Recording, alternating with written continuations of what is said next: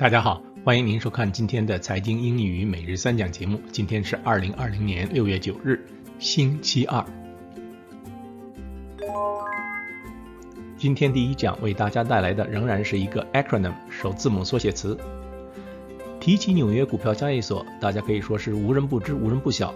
它的英文全称叫做 New York Stock Exchange，它的 acronym 呢就是 NYSE。这应该是世界上规模最大的股票交易所，地处纽约曼哈顿 Wall Street 和 Water Street 的交界处。我以前工作的地方呢，离纽约股票交易所大概只有一百米的距离。好，我们来看例句：Two to six billion shares are traded on the New York Stock Exchange every day. Two to six billion shares are traded on the New York Stock Exchange every day. 每天有二十到六十亿股的股票在纽约股票交易所交易。今天第二讲给大家带来的单词是 Nasdaq。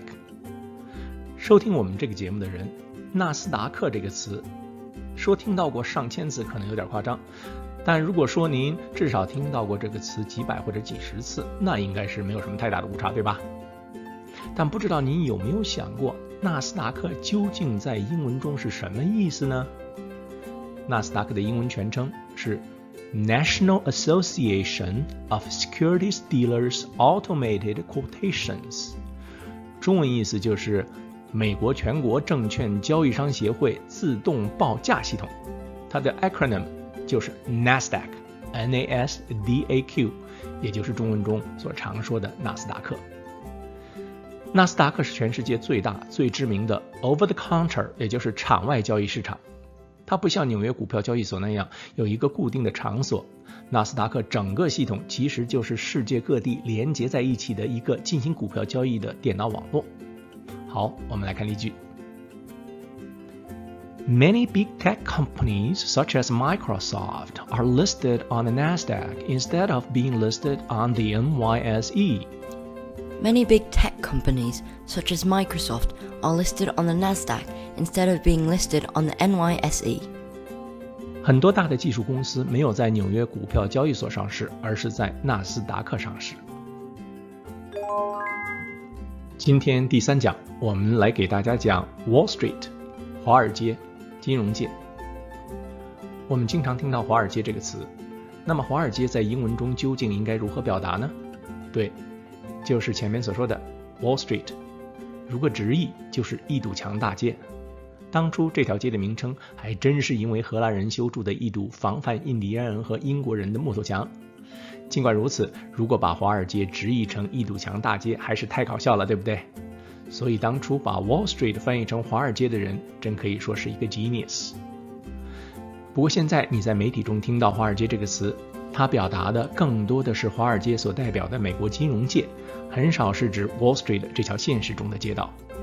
好，我们来看例句。Even though there is a high level of correlation between Wall Street and Main Street, Wall Street usually runs ahead of Main Street. Even though there is a high level of correlation between Wall Street and Main Street, Wall Street usually runs ahead of Main Street. 尽管华尔街和整体经济有相当程度的关联，但是华尔街的涨跌往往领跑整体经济。我们来看今天的实例，《Wall Street Journal》June seventh, twenty twenty. Judging by their collective forecasts, Wall Street professionals seem confused over where the market and the economy are headed. The estimates of third quarter economic growth and year end stock index levels vary widely compared with just a few weeks ago.